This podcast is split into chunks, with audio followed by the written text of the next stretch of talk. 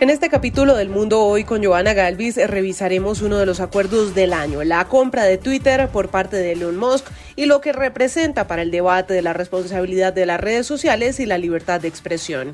Analizaremos el triunfo de Emmanuel Macron en Francia para un nuevo periodo presidencial, cuáles son los retos y cómo queda la oposición. Daremos una mirada a Nicaragua, se retiró de forma anticipada de la OEA. Esto y más a continuación. Pero antes, recuerde compartir y escuchar El Mundo Hoy y otros podcasts de Blue Radio en Spotify, Deezer, Apple Podcast y demás plataformas. Active las notificaciones para que sea el primero en disfrutar de nuestros contenidos.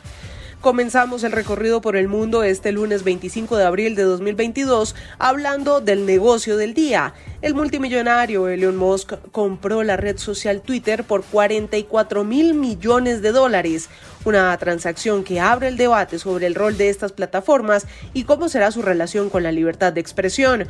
Fue una ambiciosa transacción en la que los inversores recibirán 54,20 dólares por cada acción de Twitter que posean. Pero más allá de los números, la preocupación es el tipo de poder que ejercerá Musk en la plataforma y la libertad de expresión, algo a lo que Musk respondió con corazones, estrellas y cohetes a través precisamente de un trino. La libertad de expresión es la base de una democracia que funcione y Twitter es la plaza pública digital donde se debaten asuntos vitales para el futuro de la humanidad. Quiero que Twitter sea mejor que nunca, mejorando el producto con nuevas funciones, haciendo que los algoritmos sean de código abierto para aumentar la confianza derrotando a los bots de spam y autenticando a todos los humanos. Twitter tiene un enorme potencial. Espero trabajar con la empresa y la comunidad de usuarios para desbloquearlo. También antes de cerrar el negocio más temprano, Musk había escrito en otro trino que esperaba que hasta sus peores críticos permanezcan en Twitter, porque eso es lo que significa la libertad de expresión. Sin embargo, aunque la Casa Blanca no quiso hacer referencia directa al acuerdo Twitter-Musk, instó a pedir regulaciones al Congreso de los Estados Unidos para que las redes sociales rindan cuentas cuando corresponda. Well, I'm not going to comment on a specific transaction. Uh, what I can tell you as a general matter, no matter who owns or runs uh, Twitter, uh, the president has long been concerned about the power of large social media platforms, uh, what they have, the power they have over our everyday lives. En esta declaración, la portavoz de la Casa Blanca, Jem Psaki, dice que no importa quién sea el propietario o el administrador de Twitter. El presidente de los Estados Unidos, Joe Biden, ha estado preocupado durante mucho tiempo por el poder que tienen las grandes plataformas de redes sociales sobre nuestra vida cotidiana. Cambiamos de tema y bajamos por el continente americano, llegando a Centroamérica, a Nicaragua específicamente, donde su gobierno expulsó de su territorio a la Organización de Estados Americanos OEA y se retiró de forma anticipada de la organización. En conversación con Blue Radio, Arturo McFields, el ex embajador del gobierno de Daniel Ortega, y hoy uno de sus más duros críticos dijo que esto representa una derrota moral y que el cierre de la oficina en Managua es un cierre de la paz. En Washington, Carlos Arturo Albino, usted habló con él. No tendremos presencia en ninguna de las instancias de ese diabólico instrumento. Al que acaban de escuchar es el canciller de Nicaragua, Denis Moncada, en su anuncio de la expulsión de la OEA del territorio nicaragüense y adicional del retiro anticipado de la organización. La OEA, aquí en Washington denunció que el régimen de Ortega ocupó de manera ilegítima las oficinas de la Organización de Estados Americanos, violando así el artículo 33 de la Carta de la OEA, que garantiza la inmunidad de sus actividades en países miembros.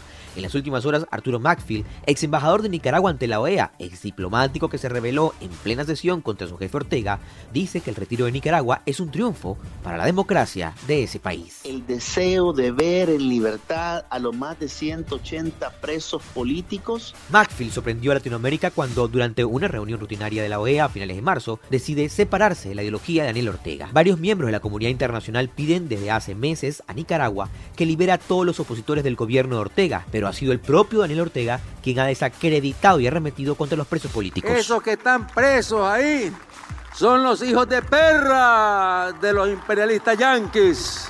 Se los deberían llevar para allá. Ortega logró su cuarto mandato consecutivo. This is your captain speaking. Uh, we've got clear runway and the weather's fine, but we're just going to circle up here a while and uh, get lucky. No, no, nothing like that. It's just these cash prizes add up quick. So I suggest you sit back, keep your tray table upright, and start getting lucky. Play for free at LuckyLandSlots.com. Are you feeling lucky? No purchase necessary. Void where prohibited by law. 18 plus terms and conditions apply. See website for details. En unas cuestionadas elecciones, poder que comparte con su esposa, la vicepresidenta Rosario Murillo. Y de América vamos hacia Europa, porque allí el proyecto europeo respira tranquilo tras la reelección de Emmanuel Macron como presidente de Francia. Sin embargo, pese a su contundente triunfo, la extrema derecha sigue subiendo y el descontento reaparece en las calles con protestas en la misma noche electoral. Silvia Carrasco, con lo que pasa en territorio francés. Con 58,8% de las preferencias, Emmanuel Macron, que solo tiene 44 años, va a repetir en la presidencia de Francia, pero tuvo que reconocer de inmediato que enfrenta una Francia fracturada, donde se abstuvo el 28% de los votantes y donde la mitad de los 7,7 partidarios de Mélenchon prefirieron oscilar desde la extrema izquierda a la extrema derecha antes que votar por él. El descontento con su elección estalló en protestas en las calles durante la noche electoral. En las ciudades de París y Lyon, manifestantes atacaron carros policiales con fuegos artificiales y los agentes respondieron con gas lacrimógeno. En la Torre Eiffel, celebrando su victoria, Macron reconoció que tiene que hacerse cargo de las divisiones. Y yo sé que por nombre de nuestros compatriotas que han choisi aujourd'hui l'extrême droite, Dice, yo sé que para muchos de nuestros compatriotas que eligieron la extrema derecha hoy fue la furia y desacuerdo lo que les llevó a votar por ese proyecto.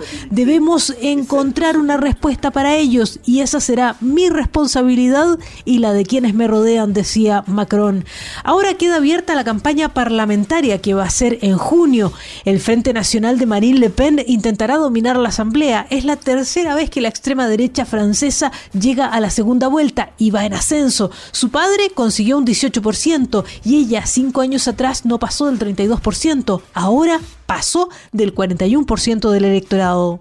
En Blue Radio hablamos con Estefan Boyeta, diputado francés por el partido en el poder, la República en Marcha, y actual representante de los franceses en el exterior en zonas como España y Portugal. La victoria de Marine Le Pen era una posibilidad, pero una posibilidad que asustaba, una pesadilla, porque Marine Le Pen, aunque este año no lo ha dicho de una forma clara y transparente, sigue con el objetivo político fundamental de sacar a Francia de Europa.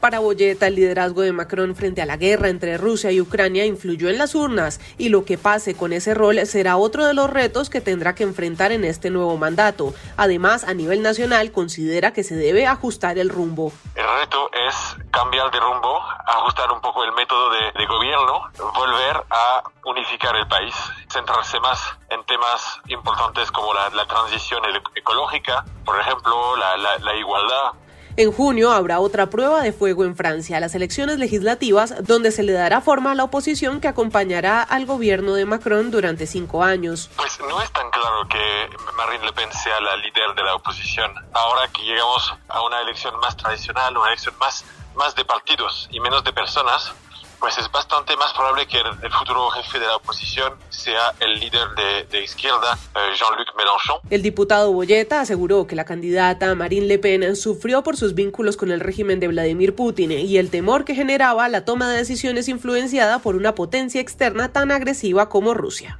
No olvide compartir y escuchar El Mundo Hoy y otros podcasts de Blue Radio en Spotify, Deezer, Apple Podcast y active todas las notificaciones para que disfrute de nuestros contenidos en cualquier lugar y momento del día.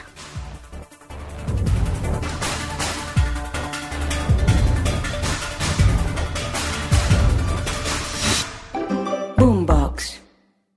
It is Ryan here and I have a question for you. What do you do when you win? Like are you a fist pumper? a woohooer, a hand clapper, a high fiver. I kind of like the high five, but if you want to hone in on those winning moves, check out Chumba Casino. At ChumbaCasino.com, choose from hundreds of social casino style games for your chance to redeem serious cash prizes. There are new game releases weekly, plus free daily bonuses. So don't wait. Start having the most fun ever at ChumbaCasino.com. No purchase necessary. BGW. Void were prohibited by law. See terms and conditions. 18 plus.